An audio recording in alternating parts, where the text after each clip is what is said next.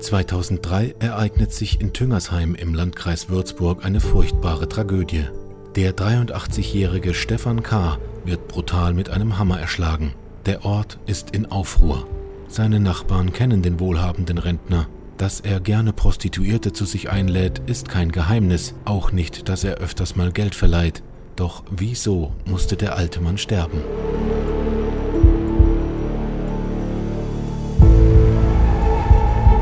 Mordsgespräche.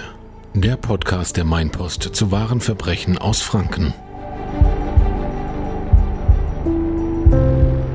Liebe Zuhörerinnen und Zuhörer, herzlich willkommen zu Mordsgespräche, dem Kriminalpodcast der Mainpost rund um Verbrechen aus Unterfranken.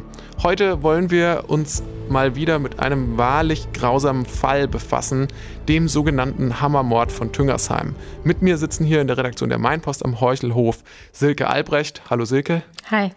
Und Gerichtsreporter Manfred Schweidler. Hallo. Unser Fall heute ist wirklich nichts für schwache Nerven, obwohl man so ein Geschehen überall eher vermuten würde, als in der Idylle des schönen Weinortes vor den Toren Würzburgs, nämlich in Tüngersheim.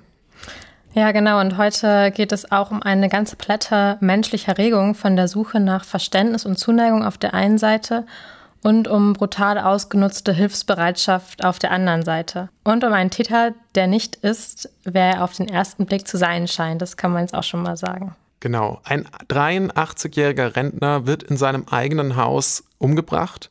Näheres dazu weißt du, Manni, denn du hast in dem Fall damals auch recherchiert. Ja, so ist es. Und äh, ich war sehr überrascht, äh, so einen Fall gerade in Tüngersheim erleben zu müssen, das so gar nicht wirkt wie das Szenario, in dem so ein Mord passieren könnte. Gerade war auch schon die Rede von dem idyllischen Weinort. Kannst du den Schauplatz unseres heutigen Falls etwas näher beschreiben? Für diejenigen, die Düngersheim selbst nicht kennen, ein äh, Ort mit etwa 2500 Einwohnern. Auf der einen Seite die Hänge, an denen der Wein wächst, auf der anderen Seite begrenzt durch den Main, äh, schmiegt sich dieser Ort äh, in die Landschaft und äh, ist eigentlich äh, ein Tourismusmagnet. Der Mord, über den wir jetzt sprechen, geschah im Jahr 2003. Du warst damals auch selber in Tüngersheim vor Ort und hast für die Mainpost recherchiert. Kannst du dich noch an die Zeit damals erinnern? Das ist jetzt ja schon ein paar Jahre her. Ja, wir müssen uns vergegenwärtigen, es war die Zeit, in der ein traumhafter Sommer war, in der beispielsweise Arnold Schwarzenegger Gouverneur in Kalifornien wurde, äh, in dem Saddam Hussein festgenommen wurde. Alles große Ereignisse, die den Blick darauf lenkten. Und dann war plötzlich das kleine Tüngersheim äh, im Fokus der Interessen. Der Fall hat die Region erschüttert und noch heute, fast 20 Jahre später, kriegt man Gänsehaut, wenn man sich die Ereignisse wieder ins Gedächtnis ruft. Das hängt auch damit zusammen, dass die Bluttat nicht so heimlich passierte, wie sich das der Täter vielleicht gewünscht hätte. Ja, das liegt auch daran, dass das Haus des Opfers mitten im Ort war, was ja auch der Tatort war und Tüngersheim ein typisches fränkisches Dorf ist mit engen Gassen, noch alten Stadtmauern. Und ja, da kriegt man natürlich mit, was in der Nachbarschaft passiert. Was war denn der Mann, der hier mitten im Ort lebte, für ein Mensch? Der Mann, der hier Stefan K. heißen soll, war ein Rentner von 83 Jahren. Im Ort war bekannt, dass er vermögend war, dass er Geld hatte und gelegentlich auch großzügig Geld verlieh, vielleicht auch, um sich Freundschaft zu erkaufen. Er war nämlich im Kern sehr einsam, er wohnte allein, war halb blind und schwer gehbehindert, also auf die Hilfe anderer angewiesen. Es kamen öfters Menschen zu ihm, die ihm hin und wieder zur Hand gingen und das wurde ihm am 5. Mai 2003 dann zum Verhängnis. Wie kam es denn dazu, dass ihm das jetzt zum Verhängnis wurde? Weil wenn Leute einem erstmal zur Hand gehen und einem helfen im Alltag, geht man ja erstmal davon aus, die sind einem freundlich gesonnen. In diesem Fall war es nicht so. An diesem Tag kämpfte der alte Mann in Haus und Hof mitten im Ort hinter einer hohen Mauer verzweifelt um sein Leben. Die Spuren am Tatort bewiesen später, obwohl er bereits hilflos auf dem Rücken liegt, versucht er noch seinem Peiniger zu entkommen. Er robbt mit letzter Kraft auf seinen Ellbogen über den rauen Boden, doch er hat keine Chance. Der Angreifer lässt nicht ab. Er schlägt immer und immer wieder mit dem Hammer zu, an die 20 Mal, bis der alte Mann sich nicht mehr rührt. Mehrere Minuten dauert es, ehe erst die Bewusstlosigkeit und schließlich der Tod des Martyrium des 83-Jährigen beenden. Das ist eine furchtbare Schilderung, ein grausamer Tod. Kannte Stefan K. denn den Mann, der ihm das angetan hat? Dafür sprach einiges. Die Spurensicherung fand später keine Beweise für einen gewaltsamen Einbruch. Das heißt, der Mörder hatte also entweder einen Schlüssel oder der alte Mann hat ihn ins Haus gelassen, er hat ihm vertraut. So wie er vielen vertraut hat, der ja oft auf Hilfe angewiesen war. Und von den Nachbarn in den umgebenden Häusern hat niemand was gemerkt? Doch, tatsächlich erzählte uns ein Anwohner später, eine Nachbarin habe ihn verständigt, als er aus dem Anwesen von Stefan K. Hilferufe vernommen hatte. Zusammen klingelten sie an der Tür, aber es gab keine Reaktion. Auch auf Klopfen an den Fenstern reagierte der alte Mann nicht. Nur der Fernseher sei zu hören gewesen. Da haben Sie sich doch bestimmt Sorgen gemacht, oder? Sorgen haben sie sich gemacht. Der 83-Jährige hatte ja auch schon einmal einen Herzinfarkt gehabt. Sie schilderten uns, wie sie am Hochtor pochten, das an der Hauptstraße liegt. Sie fragten, Stefan, ist etwas? Und dann kam plötzlich eine Stimme von drinnen, nein, es ist alles in Ordnung. Das beruhigte sie und sie zogen wieder ab. Erst später kamen ihnen an diesem Abend Zweifel, ob es wirklich K. gewesen war, der ihnen da geantwortet hatte. Hatten Sie in dem Moment eine Idee, wer da geantwortet haben könnte? Nicht wirklich. Später stellte sich nur den Beschreibungen zufolge heraus, dass Stunden vorher gegen Mittag ein Versicherungsvertreter bei ihm gewesen war und etwas früher eine 25-jährige Frau. Aber die Nachbarn haben die Schreie wohl doch nicht vergessen können. Sie haben dann später nämlich doch noch die Polizei alarmiert. Und am späten Abend, so gegen 22.30 Uhr, schaut die Polizei dann nach dem Rentner und macht die grauenvolle Entdeckung, Stefan K. liegt mit eingeschlagenem Schädel im Hof seines Anwesens in einer Riesenblutlache. Und das bekam dann doch auch relativ schnell auch die Nachbarn mit und auch die Öffentlichkeit und sofort schossen die Vermutungen darüber ins Kraut, wer das getan haben könnte und was da eigentlich vorgefallen ist. Natürlich, man muss sich vorstellen, in einem so kleinen Ort, wenn dann drei, vier Polizeiautos mit Blaulicht vor der Tür stehen, wenn der Notarzt kommt, äh, wenn dann viel Aufregung ist, das sorgt natürlich dafür, dass die Nachbarn aufmerksam werden und zusammenlaufen. Was waren da Vermutungen, die Sie hatten schon am Anfang? Es gab sofort Vermutungen ähm, ganz seltsamer Art.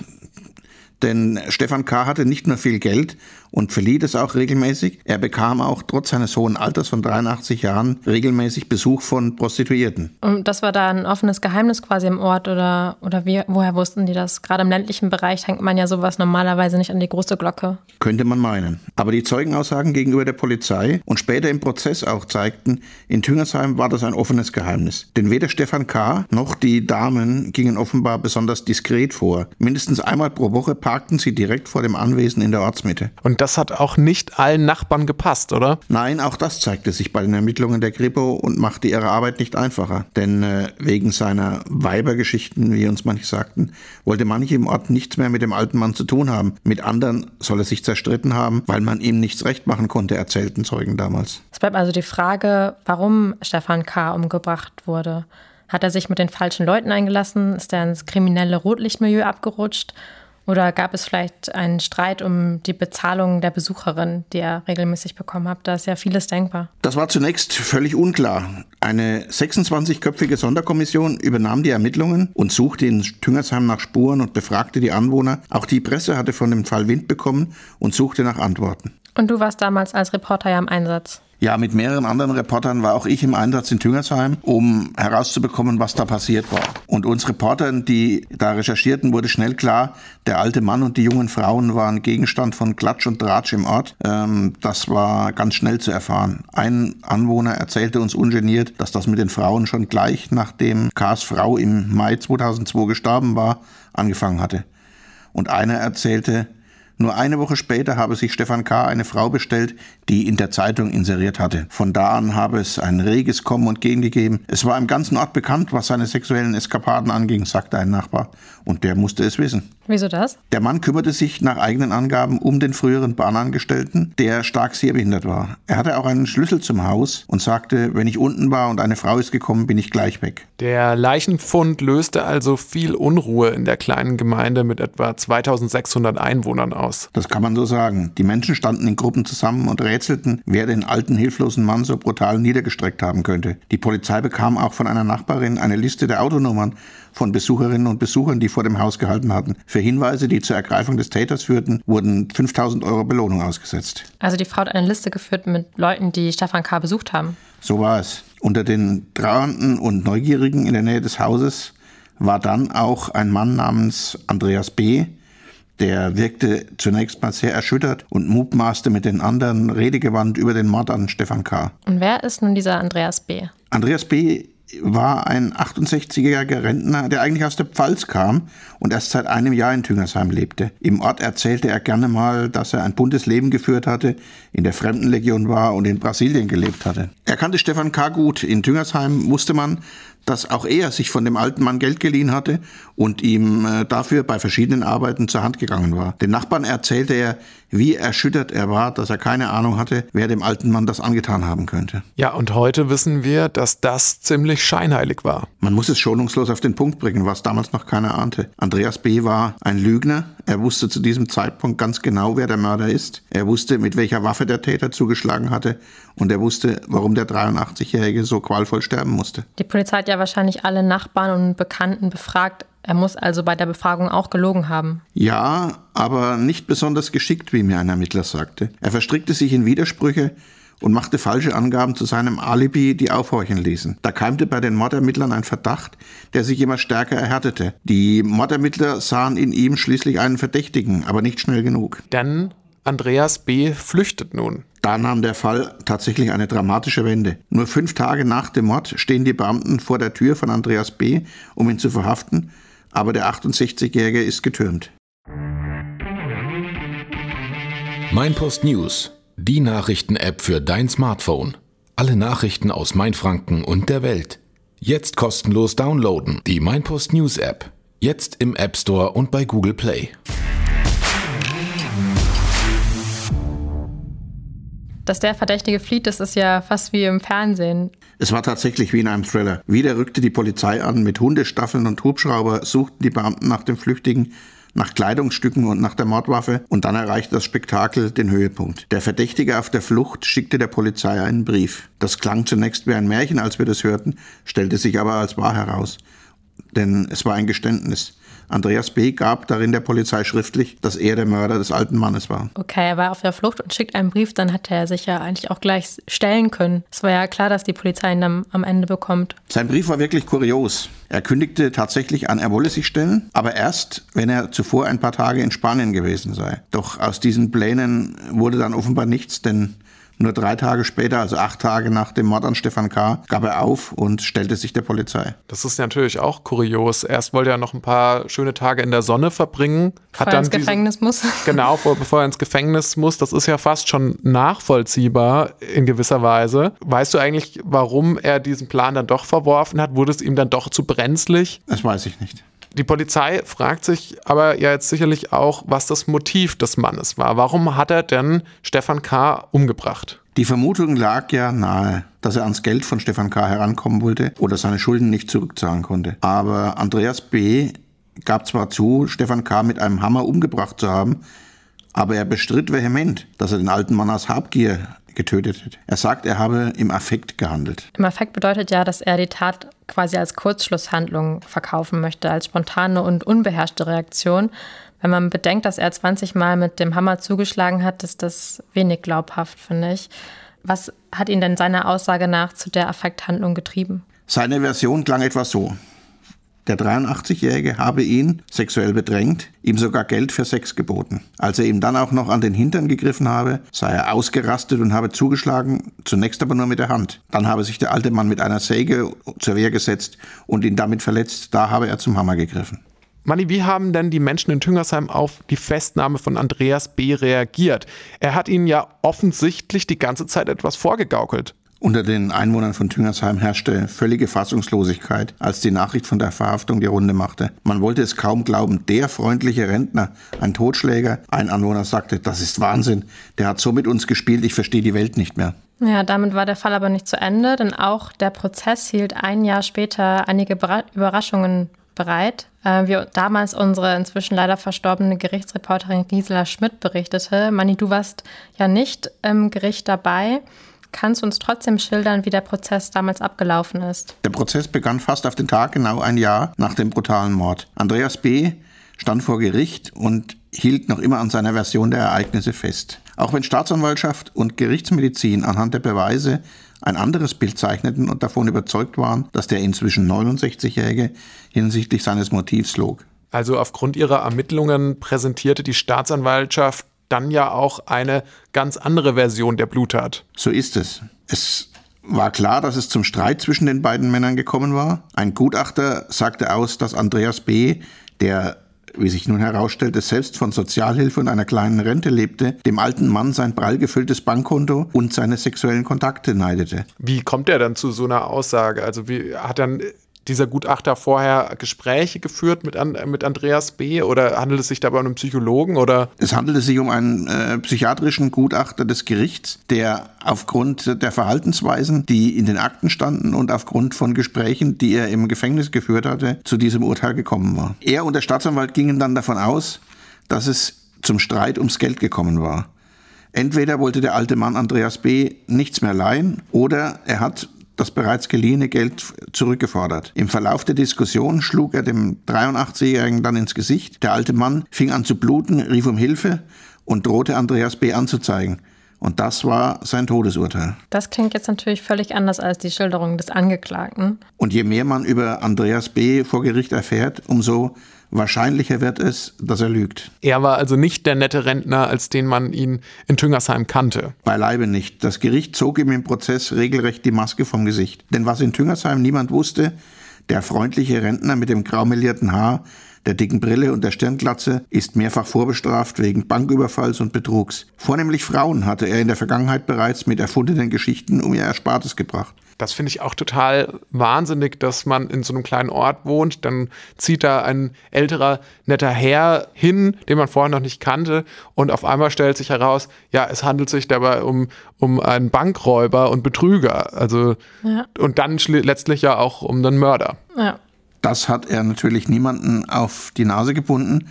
Auch nicht, dass er bereits dafür 15 Jahre im Gefängnis gesessen hatte. Wahrscheinlich ist er deswegen nach Düngersheim gezogen, weil er dort, wo er vorher wohnte, schon bekannt war als das, was er wirklich war. Und da dann einen Neuanfang versucht hat, der aber nicht geglückt ist.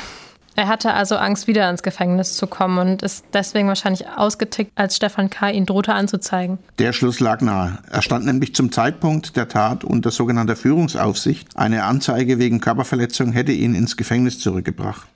Das konnte und das wollte Andreas B. offensichtlich nicht riskieren. Vor Gericht wird also immer deutlicher, was sich an jenem Nachmittag im Mai im Hof von Stefan K. abgespielt hat. Es stellte sich immer deutlicher heraus, was man schon vermutet hatte. Als die Nachbarn am Nachmittag des Mordes nach den Schreien über das Hoftor riefen, war es Andreas B., der antwortete. Während Stefan K. im Hof seines Anwesens qualvoll starb, wusch sich B. im Bad das Blut von den Händen. Er schnappte sich noch 1500 Euro, die der alte Mann am Vormittag von der Sparda-Bank geholt hatte, und verschwand. Darf man sich überhaupt so viel Geld von der Bank auf einmal abheben? Offenbar schon, wenn man genügend hat. Hm, Vielleicht okay. 2003 doch schon. Spielt für mich nicht so die große Rolle. Die Version des Angeklagten, dass der alte Mann ihm sexuelle Avancen gemacht habe, dass er bisexuell oder gar homosexuell gewesen sein könnte, ist also nichts als eine Ausrede wahrscheinlich, ähm, um ein geringeres ein milderes Urteil zu bekommen. Ganz danach sah es aus, denn genau das Gegenteil war der Fall.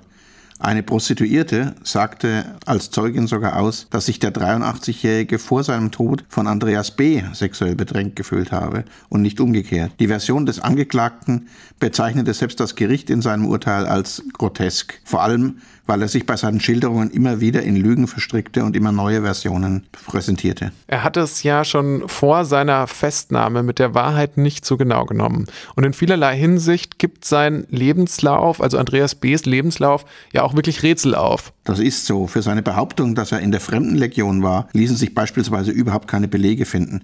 Genauso wenig dafür, dass er irgendwann in Brasilien gelebt hat, wie er behauptete. Auch das kann das Würzburger Landgericht nicht abschließend klären. Genauso wenig, ob Andreas B. bei einer Pflege oder bei seiner Stiefmutter groß geworden ist, ob er Automechaniker oder Schlosser war, ob er Vater ist oder nicht, ob er verheiratet war oder nicht. Vieles aus seiner Vergangenheit blieb im Dunkeln. Ich kann mir das gar nicht vorstellen, gerade jetzt in der heutigen Zeit, in der ja im Prinzip alles über einen bekannt ist, in äh, dem überall alle Daten abrufbar sind, dass ein Mensch so ein Phantom sein kann. Wie geht das? Der Fall von Andreas B. zeigte, dass sowas tatsächlich möglich ist. Und wie reagierte er, als so Stück für Stück seine mühsam aufgebaute Tarnung aufflog? Zunächst war er ja sehr redselig. Im Lauf des Prozesses wurde er immer stiller, vor allem als der forensische Gutachter das lange Martyrium des alten Mannes und seinen Todeskampf schilderte. Auch die Fotos vom Tatort mochte sich der Angeklagte gar nicht anschauen. Was war dann dann das Urteil des Gerichts? Das Gericht hat ihm folgerichtig eine lebenslängliche Freiheitsstrafe gegeben. Wegen Mord. Wegen Mordes. Und wie reagiert Andreas B. darauf? Am Ende wirkte er, als habe er resigniert. Er nahm das Urteil gefasst entgegen, lebenslange Haft für den Mord an einem Mann, der auf seine Hilfe angewiesen war und der ihn vertraut hatte, weil er ihm vertrauen musste. Ja, Andreas B. scheint ein geübter Blender und Betrüger zu sein, der sich wohl schon früher das Vertrauen von Menschen erschlichen hat, um sie auszurauben. Besonders kurios finde ich auch, dass es sich nicht mal im Gericht feststellen ließ, ob er Kinder hat oder nicht zum Beispiel oder wie er groß geworden ist, was du ja gerade schon gesagt hast, Kubinia. Das sind echt so grundlegende Dinge. Er scheint es wirklich geschafft zu haben, sich eine komplette Fassade aufzubauen. Natürlich ist es auch eine andere Zeit gewesen. Also 2003 war natürlich, gab es noch keine sozialen Netzwerke. Es war vielleicht noch nicht alles ganz so präsent äh, gesammelt im Internet oder so. Nach außen hin war er der nette Nachbar, der mit den Tüngersheimern rätselt, wer Stefan K. umgebracht haben könnte. Aber in Wirklichkeit war er eben ein kaltblütiger Mörder. Ja, vielen Dank, Manni, dass du diesen Fall noch einmal für uns geschildert hast. Vielen Dank euch fürs Zuhören. Wenn ihr Kritik oder Lob oder Anmerkungen für unseren Podcast habt, dann schreibt uns doch eine E-Mail unter podcast.meinpost.de. Ansonsten schaut mal vorbei auf Instagram. Da haben wir eine eigene Seite, Mordsgespräche. Da gibt es immer noch Zusatzinformationen und Zusatzmaterial zu den Fällen, die wir besprechen. Abonniert uns bei Spotify oder Apple Podcast oder wo auch immer ihr diesen Podcast hört. Und bis zum nächsten Mal in zwei Wochen. Bis zum nächsten Mal. Tschüss.